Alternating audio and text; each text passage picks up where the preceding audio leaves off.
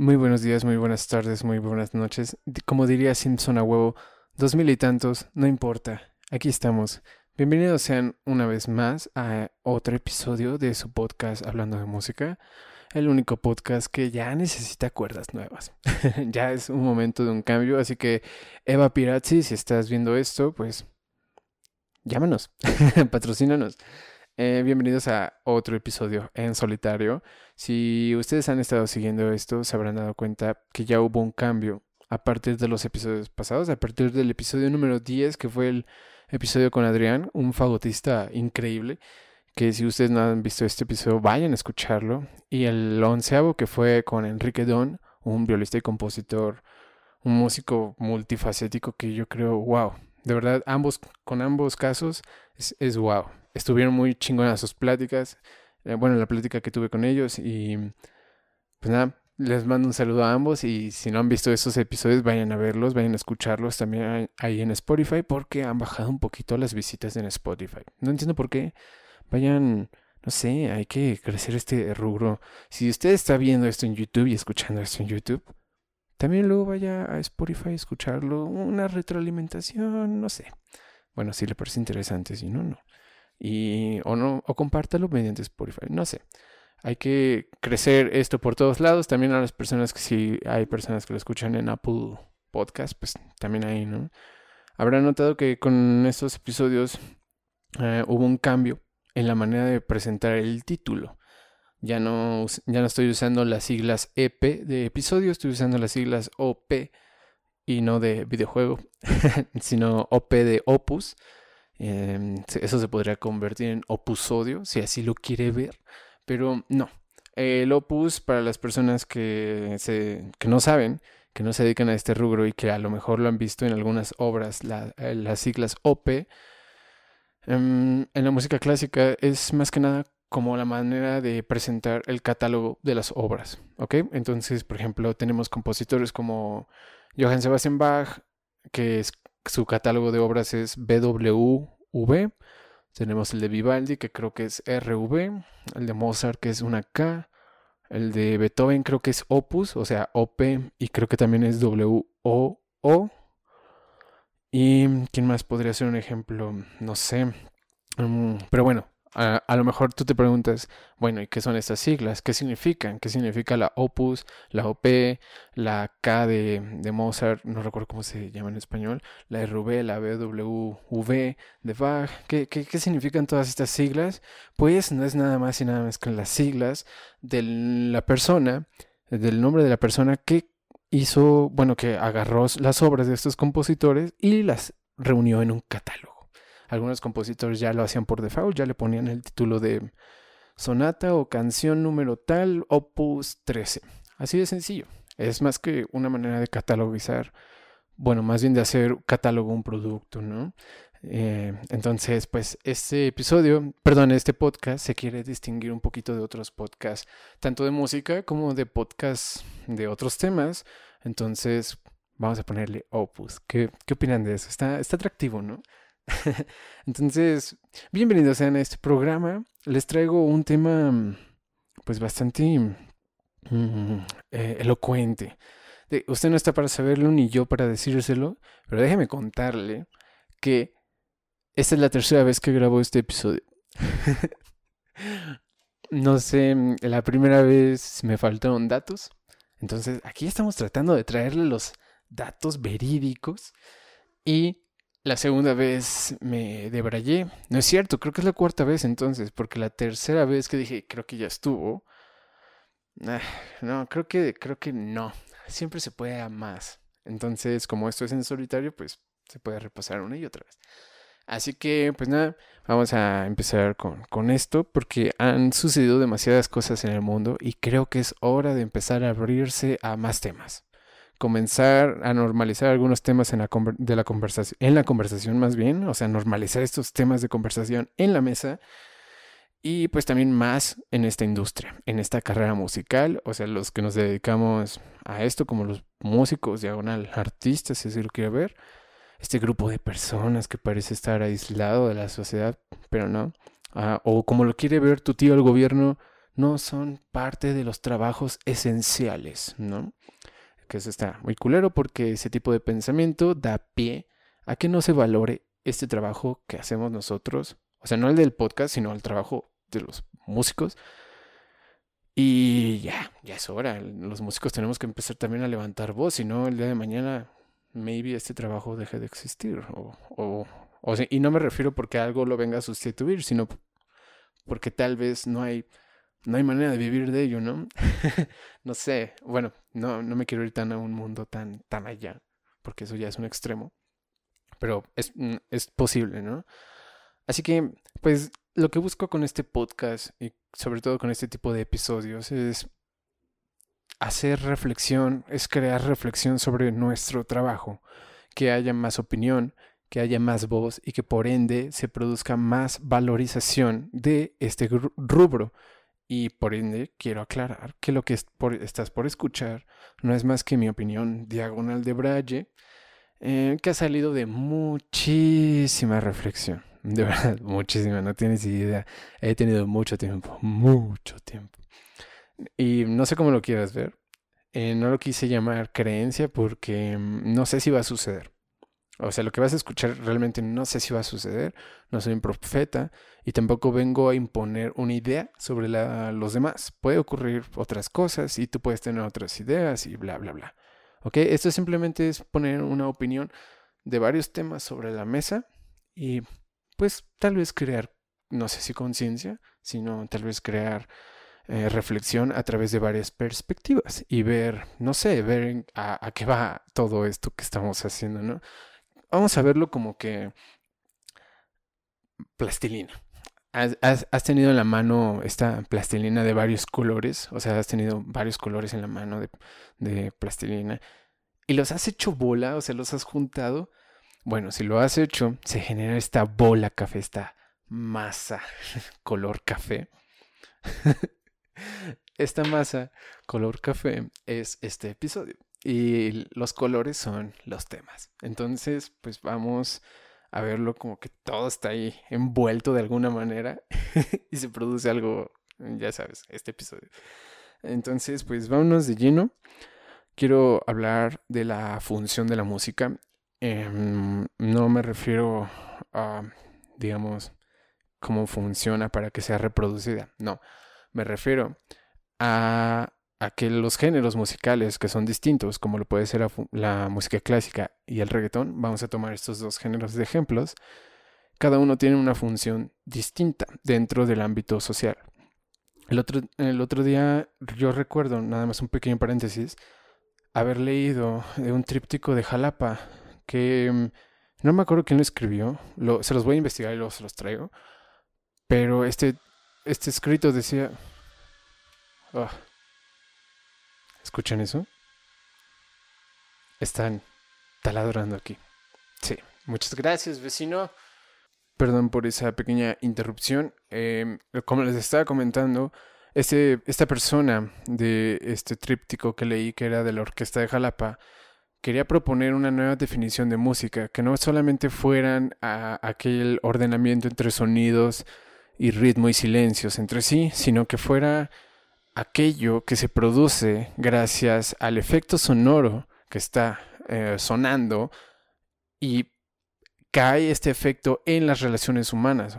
no sé si lo dije bien, a ver, eh, o sea, a nosotros podemos estar en una fiesta y a nosotros nos puede llegar la misma información, o sea, de música, y a lo mejor a alguien le hace clic de alguna manera y a otra persona le hace clic de otra manera.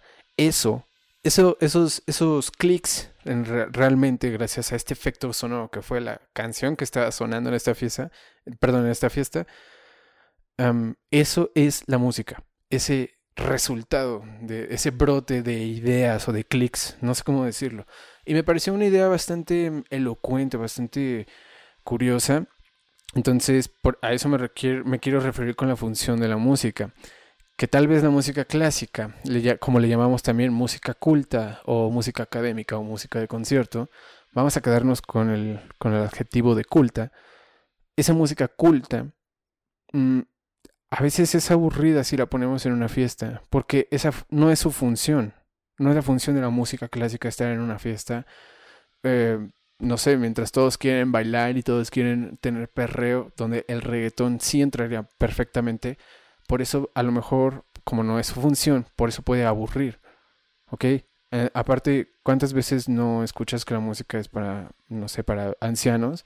Tal vez es para ancianos porque los, las personas más grandes tienen más conocimiento que las personas más jóvenes y por ende tal vez disfrutan más el, el, la llegada de información más pesada, o sea, más difícil de digerir, como es la música clásica.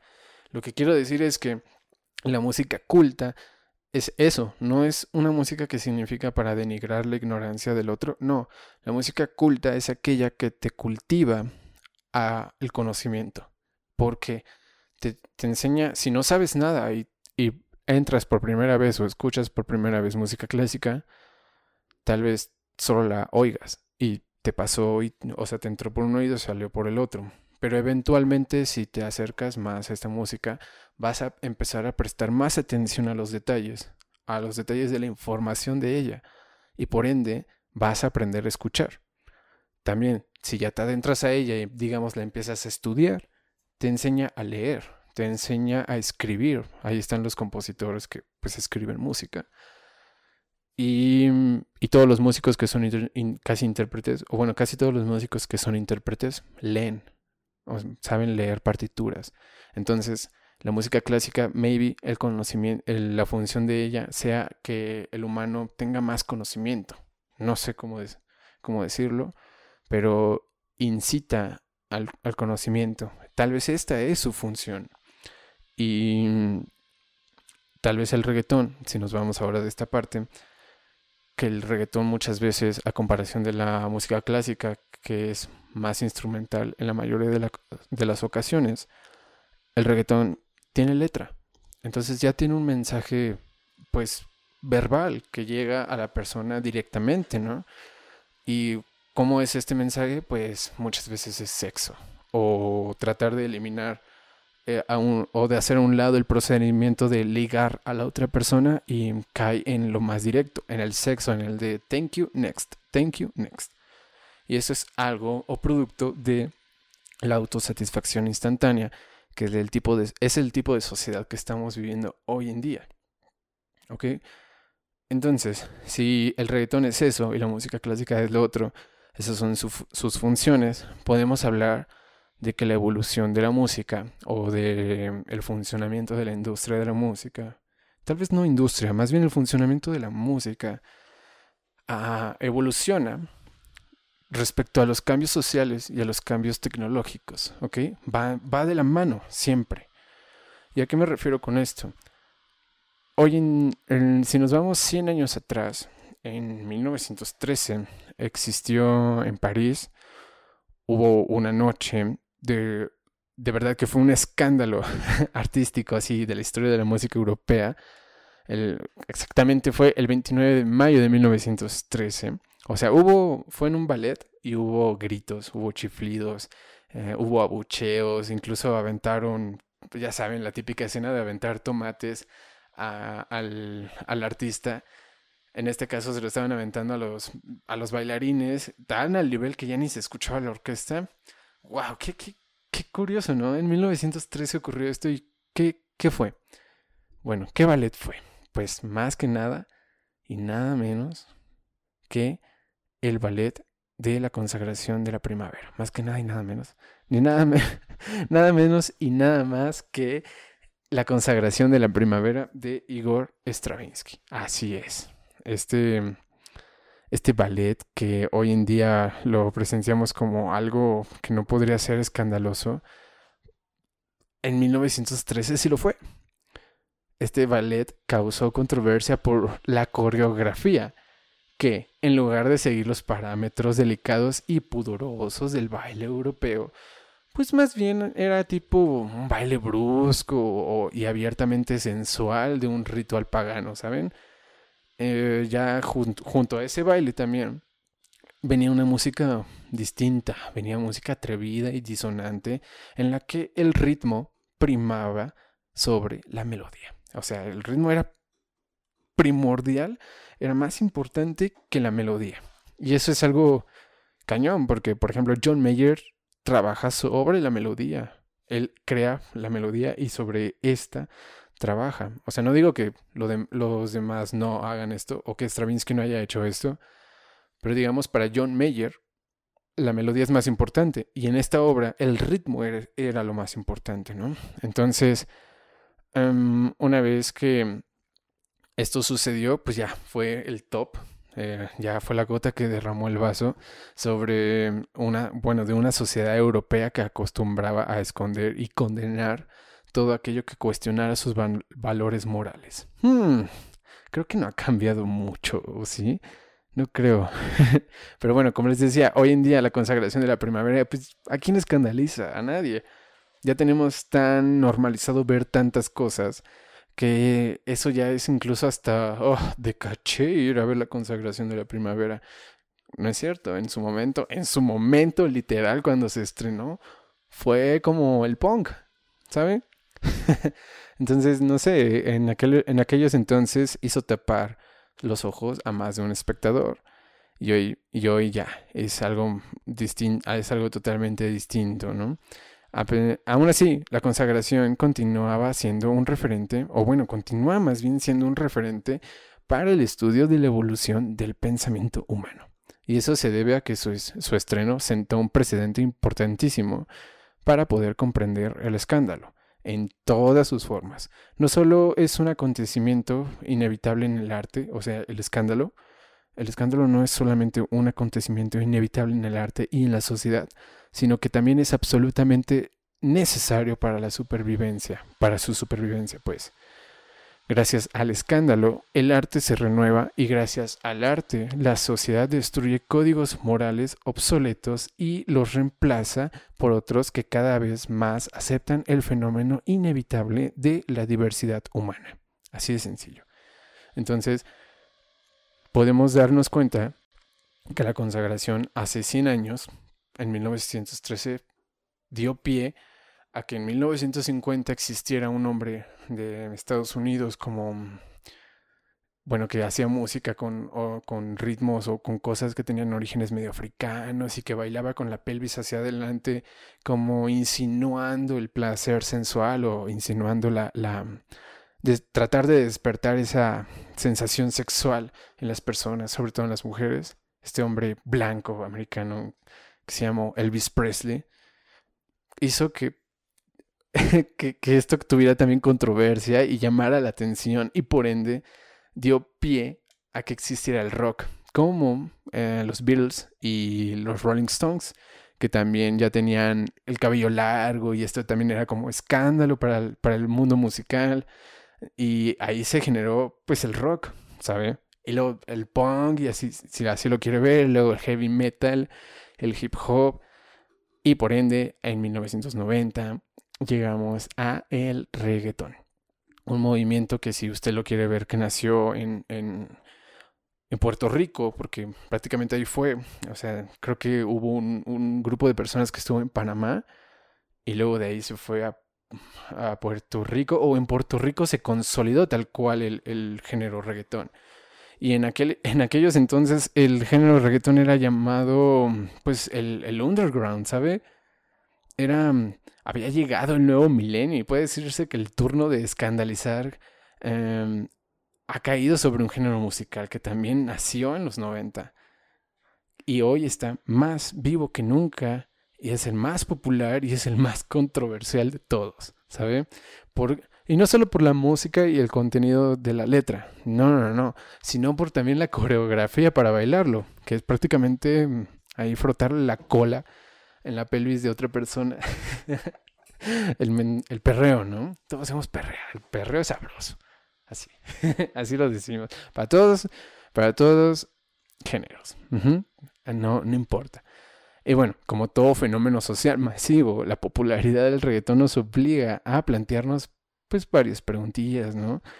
En el caso de la que quiero plantear hoy es de mm, respecto a su función, de cómo surgió y por qué la popularidad y por qué lo estoy metiendo a estos temas. Ahorita van a ver por qué, porque esto tiene que ver con la música del futuro, eh, aunque no lo crean. Entonces, Ah, la respuesta a todas estas preguntas está, como siempre, vinculada con el concepto que incomoda y que al mismo tiempo revitaliza a la sociedad. Ese concepto que siempre está vivo y que es inevitable que todos llamemos, pues escándalo. Eso es el reggaetón. Yo creo que es una manera de, mm, les digo, de su función, yo pienso que es pasar el rato, como ir a ver una película de superhéroes es no vas a aprender o no, o no vas a ver una película culta que te haga pensar, no, vas a ver una película que te entretenga y que te haga pasar el rato, así el rato que tenga que ser, aunque sean cuatro horas como el Snyder Cut, no importa, no importa. Eh, es, un, es un rato al que le inviertes y solo vas ahí a entretenerte. Yo creo que lo mismo es el reggaetón, para pasar el rato, para adornar eh, la fiesta, etcétera, ¿no? Tal vez sí, su letra hace que todo el procedimiento de ligar se haga a un lado y que sea el sexo más directo, tal vez. Pero en su momento, el reggaetón lo que trataba de hacer era poder hablar, em, digamos, los aspectos controversiales del género podían dividirse en dos aspectos. Uno era en, sus, en, la, en la temática del bajo mundo que incomodaba, esto, este tema incomodaba a la élite y siempre estaba, que siempre estaba dispuesta a ignorar los problemas socioeconómicos del país, hablando de Puerto Rico. Y la otra era el, el, baile, o sea, esta coreografía que violaba los códigos morales instaurados en América por nada más y nada menos que el catolicismo. Así es. Entonces, se dan cuenta de que realmente... ¿Por, qué odias el reggaetón? O sea, todos los que dicen, güey, me caga el reggaetón. ¿Por qué? porque no va con tus estándares sociales, porque no va con tus estándares auditivos. ¿Por qué? ¿Te has puesto a pensar que el reggaetón en su momento fue como el punk? Fue, poder... E, era tratar de hablar de los temas como drogas, como sexo, como problemas con la familia, problemas en el barrio, que en la música en aquellos entonces no permitía hablar era poder, era tratar de hablar de estos temas libremente. ¿Te das cuenta que el reggaetón era como el punk? No manches, qué, locura. Yo, yo en algún momento llegué a decir, güey, el, el, reggaetón me caga. Pero le soy sincero, de un tiempo acá ya no digo eso, ya me, me da igual.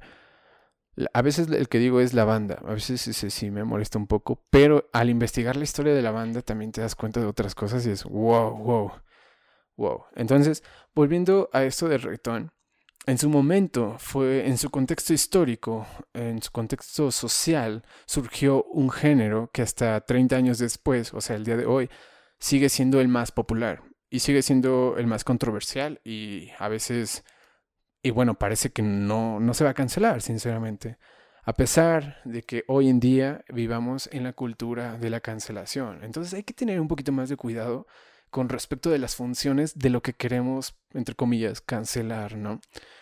Eh, a lo que me refiero con todo esto también del reggaetón y que, tiene que ver con los cambios sociales y tecnológicos y la música clásica y las funciones y la autosatisfacción instantánea que es la sociedad que vivimos hoy en día. La, autosatisfacción instantánea, para los que no sepan, es, mm, digamos que antes iban las personas para querer ver una película en casa, tenían que ir a un local, a un blockbuster, a buscar que la película que querían ver estuviera disponible la rentaban y les daban unos cassettes, unos VHS, que son como dos cintas, y pues, ajá, ibas, rentabas esta peli, y etcétera, ¿no? Era todo un procedimiento. Hoy en día parece que nada más son unos cuantos clics en Netflix y ya pones la película. Lo mismo con, con los artistas, con la música. Antes se tenía que viajar hasta donde estaba el artista dando música, perdón, dando conciertos para poder escuchar su música o tenías que esperar a que el artista viniera hasta tu país y eventualmente tú ir también a buscarlo. Hoy en día prácticamente eso no se ve. Digamos, sí se sigue haciendo, pero se ha ido sustituyendo porque tenemos la posibilidad de tener una plataforma como Spotify o YouTube y acceder a la música del mundo. De verdad. Podemos escuchar Bach, Beethoven, eh, Rammstein, Madonna, todo en el mismo día. Es más, si quieres en la misma hora, en la misma media hora. Qué increíble, ¿no? Y antes no era posible eso. Entonces, también la función de la música cambia respecto a esto, a estos cambios sociales, a estos cambios tecnológicos y por ende como ya lo tenemos a la mano a unos cuantos clics es autosatisfacción instantánea. Tal vez la, el sexo que, o bueno, la, la intención sexual que tiene el reggaetón también nos está llevando allá como sociedad a pensar en que tal vez las relaciones ya deberían ser thank you next, thank you next, como si fuera un catálogo y la cosa es que no es así. Hay veces en que tienes que ligar no te cuesta, te puede costar dos días, te puede costar una semana, te puede costar un mes, meses, años, no sé, no importa. Y esto parece que el reggaetón lo está cortando a vámonos directo al sexo y el que sigue. Directo y el, perdón, sexo y el que sigue. No lo sé. no lo sé.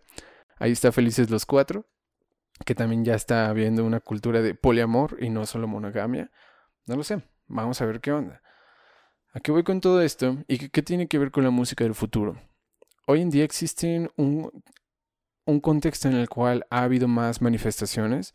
No me quiero colgar tanto de este tema, pero por ejemplo las manifestaciones por parte del movimiento Black Lives Matter o el movimiento LGBT, las marchas eh, o las manifestaciones por parte del, del grupo feminista, etcétera, etcétera, etcétera, porque nuestro país de verdad está de la mierda en cuestión al tema feminista. Y no me quiero colgar de ahí. En las otras grabaciones sí me colgué. Pero, ajá. Este es. ¿Por qué lo quiero meter al tema? Porque son movimientos que están surgiendo ahorita en un contexto social que parece que nos está dividiendo. Y estas manifestaciones lo que buscan es justicia, es voz, es tener derechos para poder vivir en paz. De verdad, porque se mata a estas personas de la nada. Y no es justo. Hablando del movimiento Lives Matter, Black Lives Matter, perdón, es todo un movimiento de raza. Hablando de los feministas, es todo un movimiento de género. Hablando de los LGBT también. Bueno, no de un género, sino varios. Si no estoy mal, corríganme si estoy mal. Pero, ajá, el, estos, esto, estas manifestaciones que están en búsqueda de un cambio social es, es, lo que posiblemente el día de mañana llegue, o sea, lo que esto produzca, esperemos que positivamente en unos años, tal vez en 20 o en 30, tal vez ya haya generado un, un cambio bastante ah, positivo y visual y que se pueda ver el efecto. Tal vez por ende existan nuevos géneros.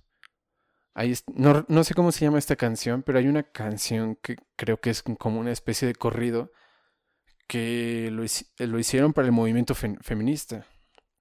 No sé cómo se llama. Ah, hay un hay un grupo de chicas de Dolores Hidalgo que la cantaron. O no sé si ellas hicieron esta. Y me parece muy, muy genial. Porque están adaptando un mensaje al género musical, bueno, a la música, al género tal vez corrido, yo así lo veo. Y se está creando un, una una rama, una subrama del género de los corridos. Y está creando, por así decirlo, un nuevo género.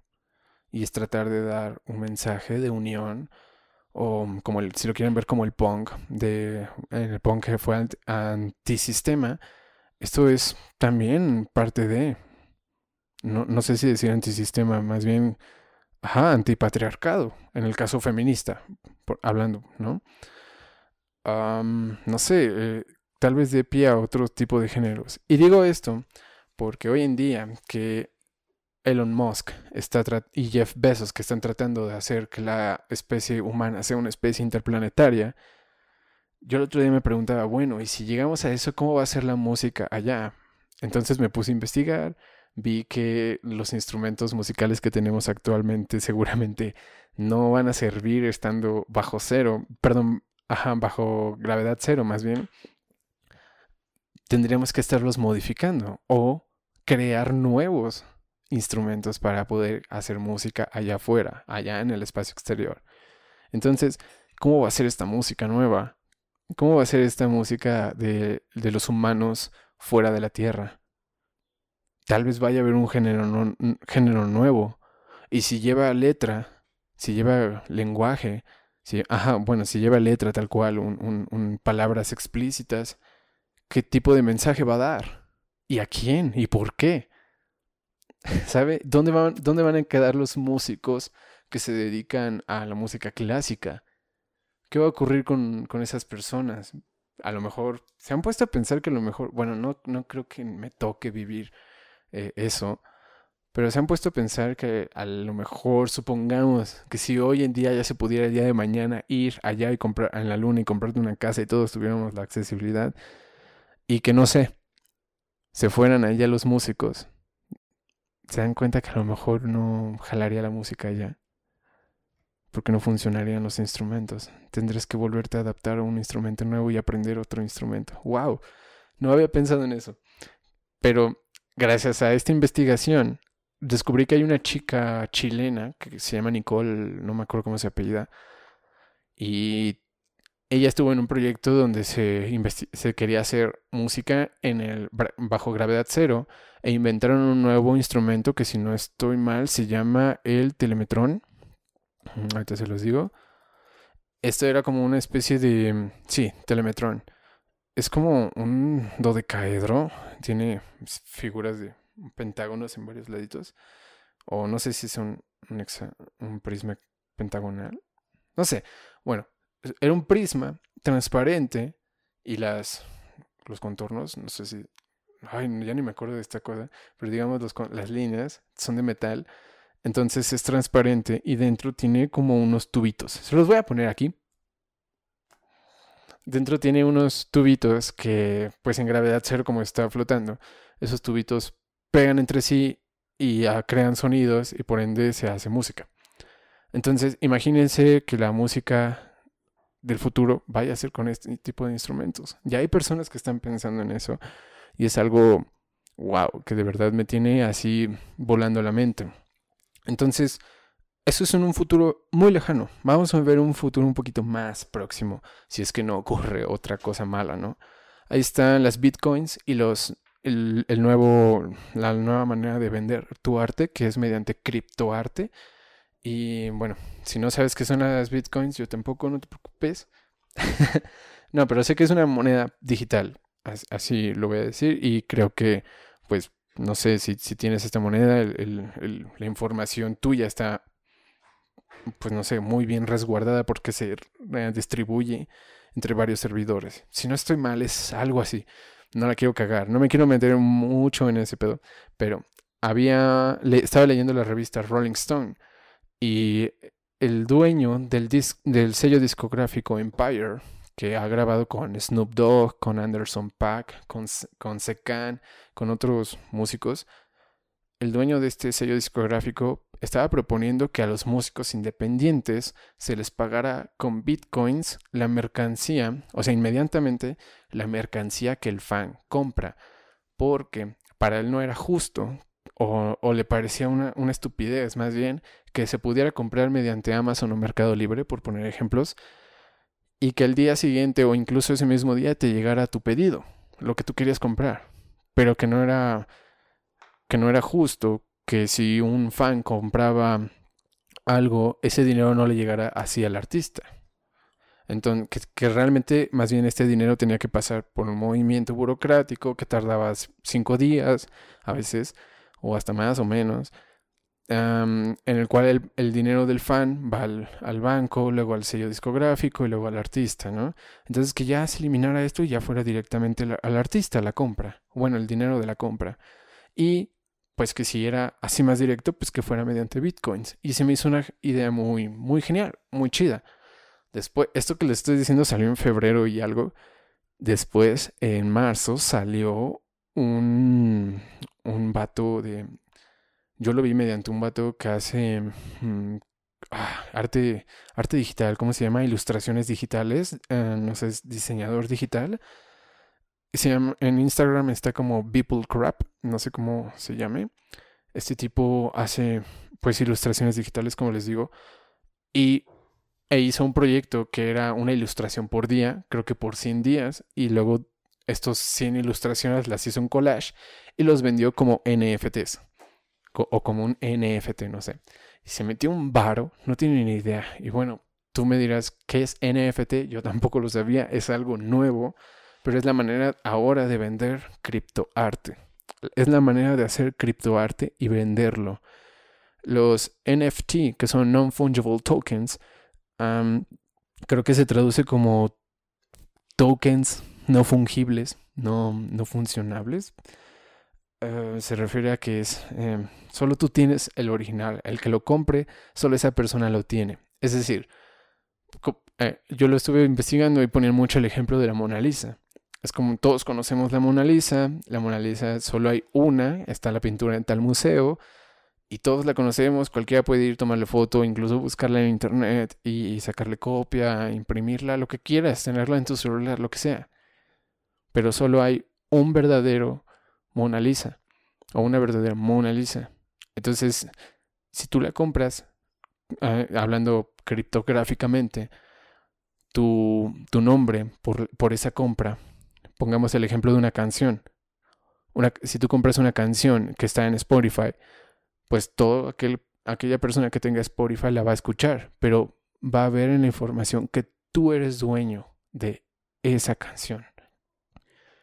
Eh, Kings of Lion sacó su último disco, que está buenísimo, vayan a escucharlo. Y este disco lo, vendieron como NFT. no sé por cuánto lo vendieron, pero está chingón. E, es una manera de revolucionar también la industria de la música. Y me refiero porque a lo mejor se puede crear géneros. Cualquier género puede entrar, de verdad. Y cualquier tipo de canción puede entrar. No importa. Pero imagínense que haya personas que empiecen a crear géneros o discos o productos que estén destinados meramente para ser vendidos mediante NFT. O sea, que su función sea NFT. Es otro género musical. Y ya es un género, ¿cómo le llamaríamos? ¿Ya es un género digital o predestinado para lo digital? Cuando estábamos diciendo que la música debía escucharse en vivo, ¿qué onda con eso? ¿Qué va a pasar? Estamos hablando de música en el espacio, estamos hablando de música en la red o de arte para la red. ¿Qué onda? ¿Qué onda con, todo eso? ¿Y qué tipo de... Si, si hoy en día en México, en Latinoamérica, no sé en otros lados del mundo, ahí está Bad Bunny ganando, creo que mejor álbum urbano, con el Yo hago lo que me da la gana. E, esos güeyes están ganando premios con música que a muchos les parece incorrecta, pero vean el tipo de sociedad que estamos teniendo hoy con manifestaciones que parece, parece estar desunida y simplemente es instantáneo, simplemente es información instantánea. ¿Se dan cuenta que pasamos de sinfonías de 50 minutos, de una hora de información auditiva a canciones de 3 minutos? no, ¿En qué momento pasamos esto? Yo sé que es gracias a la grabación, yo lo sé, pero ¿en qué momento de verdad no podemos, el humano dejó de retener información auditiva? ¿En qué momento el humano dejó de tener eh, eh, la capacidad de, digerir más información que aquella de tres minutos? Porque en una sinfonía que está dividida a veces en tres movimientos, a veces en cuatro o en más movimientos, uh, a, pesar de que tiene leitmotivs que se repiten en una sinfonía, es mucha información. A pesar de, por ejemplo, el reggaetón. El, el reggaetón es ta, tiki, ta, ta, tiki, ta, ta. Se fijan, es solo un ritmo muy repetitivo, más bien. No sé, agrégale unos adornos de otros instrumentos y agrégale la letra. Bueno, y la voz para la letra, ¿no? Y ya, no es mucha información. es, es increíble en qué momento cambiamos y no nos dimos cuenta, o la gente, nosotros, los que nos dedicamos a esto, no nos damos cuenta, y o no queremos darnos cuenta, más bien, no queremos como que ser conscientes, como que nada más queremos tener un empleo y ya, a la verga. que sea, dame mi, dame mi empleo en una orquesta porque yo quiero funcionar como un güey en una oficina. Dime qué tocar, yo lo toco y ya. Así pero no estamos, ya no estamos creando personas que innoven. Ya no están, las escuelas ya no están creando, incluso en los, en los mm, pues conservatorios, en las escuelas de música, ya no están haciendo, son pocas las personas que crean o que innovan o que están tratando de buscar conciencia. Y de verdad que los músicos debemos de hacerlo ya porque no sabemos a dónde va la música del futuro. Con todo esto de la, de la cultura de la cancelación, eh, que estamos prácticamente dividiéndonos más con todas las manifestaciones y búsquedas de alza de voz para que haya ah, una sociedad más unificada o por lo menos con más tranquilidad, ¿qué contexto social le vamos a dejar a las futuras generaciones? No, no a mí ni a nuestros hijos, tal vez a los nietos. Tal vez con este podcast, si llegamos a cumplir, bueno, si llego a cumplir la, mm, su función de quererle provocar más valor a esta carrera, tal vez no me toque a mí el fruto de esta cosecha. Tal vez le toque a las futuras generaciones.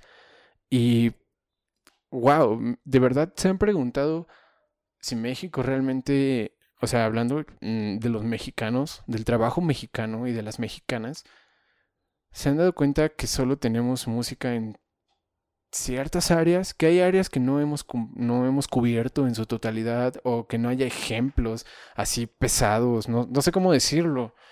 O sea, si hay, si, si tenemos lo nuestro, claro que sí, no, no, voy a, no voy a negarlo. Pero hay cosas que creo que en, la, en las que flaqueamos o que tenemos entre nosotros mismos por tanta diversidad las tenemos ambiguas, tenemos conceptos ambiguos de, y creo que deberíamos como país, como ciudadanos, concretar eso, reforzar ciertos o ciertas áreas que tenemos ahí olvidadas. No lo sé. Es, es, es, por eso les digo que esto es como una, una plastilina de, de, varios colores, café, ¿no? Son varios temas que yo creo que, que van a dar pie es sencillo, pónganse a pensar que gracias a, los celulares, a este acceso a la información tan fácil, todo lo tenemos a la de ya. Y la música se está, está siendo cada vez más afectada en este sentido. A, veces, ¿no? Tal vez no en todo. Pero hoy en día que ya llevamos un año sin conciertos, ¿qué les digo? Parece que todos nos estamos yendo a lo digital.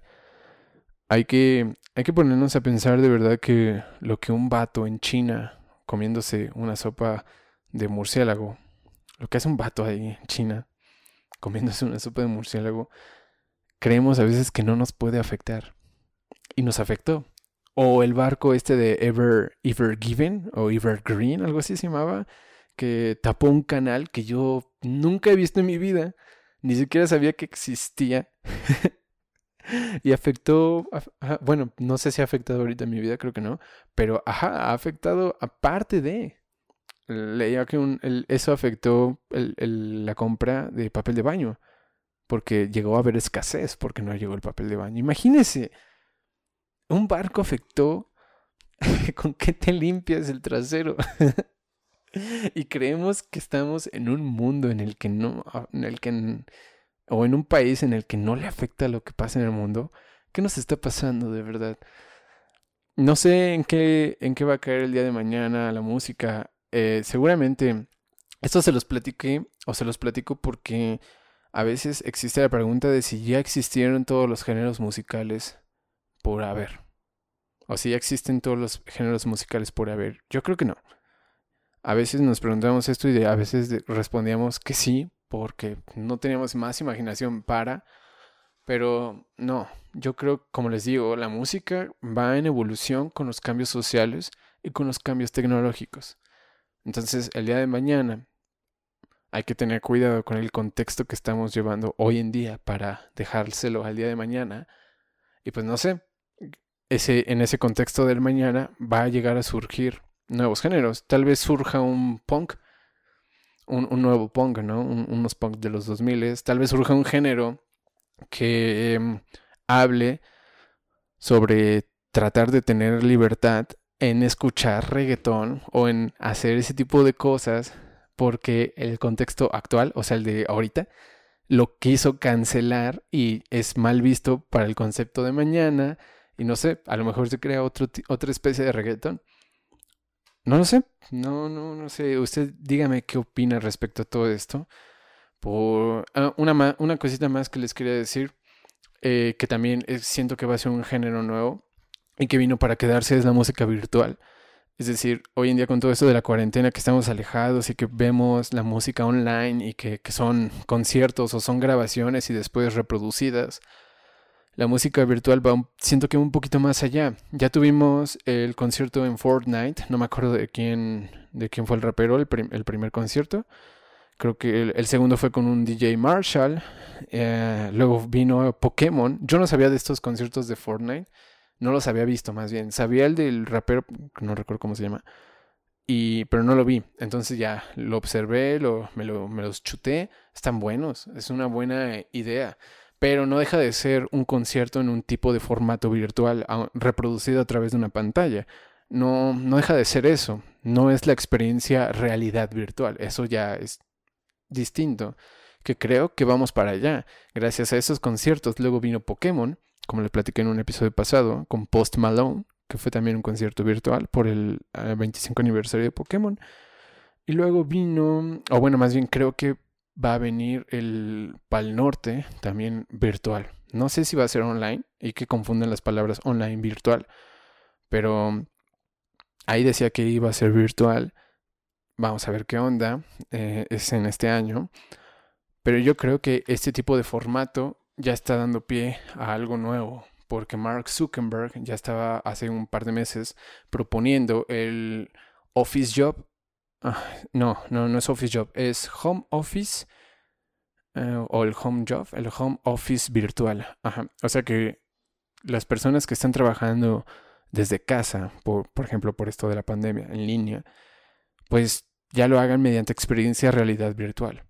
Entonces estoy seguro que este vato va a seguir en este pedo y eventualmente otras personas se van a unir y tal vez en unos años, no sé en cuánto, que ¿20 años? Bueno, es que ya se está haciendo virtual hoy en día esto y realidad virtual ya la hay. Vamos a ponerle 10 años. Tal vez en 10 años ya exista un formato consolidado de música en experiencia realidad virtual. O sea que ya no tengas que ir a mm, los conciertos en Ciudad de México o si quieres en otro país a ver a tu artista en vivo, sino que ya lo haces desde la comodidad de tu casa poniéndote estos visores de realidad virtual y, ajá, tu, tu presencia virtual en este concierto, ¿no? ¡Wow! Eso está increíble. Por eso les digo, la evolución de la música es mediante el contexto social, mediante los cambios sociales y mediante los cambios tecnológicos. Maybe gracias a este formato virtual, el día de mañana exista música meramente hecha y pensada para el mundo virtual, para un concierto virtual. ¿Qué tipo de género va a ser? No sé, virtual music. Wow, de verdad, es un rollo enorme. Dígame ahí en los comentarios, déjenme saber qué piensa. Yo creo que ahora sí cubrí todo y pues nada. Muchísimas gracias por haber escuchado este episodio. Por, si no ha escuchado los demás, váyase a verlos. Y esté atento, por favor, si no se ha suscrito, suscríbase. Si le gusta este tipo de contenido, dele like. Si no le gusta, dele like también. o dele dislike, no, no importa. Píquele a todos los botones, compártalo, suscríbase y active la campanita si de verdad le gusta este tipo de contenido. Porque les digo, son mis debrayes, son mis opiniones. Eh, traté de conformarlo todo. Pero no es. No es imposición. No, no estoy tratando de imponer mis ideas a todos. Simplemente es creando reflexión. Entonces, si te gusta, pues por favor compártelo, escúchalo en Spotify, compártelo en Apple Podcast, perdón, en Facebook, en YouTube, con quien más quieras. Y de verdad sintoniza este programa porque también va a venir, se vienen unos episodios con invitadas de lujo, de verdad, no tienes idea. Entonces, pues nada, espero que estés disfrutando muchísimo tus vacaciones. Y mm, bueno, las vacaciones que ya llegaron, que ya alcanzaron al puente del 2020. Ay, qué locura, qué horror, qué horror la situación que estamos viviendo.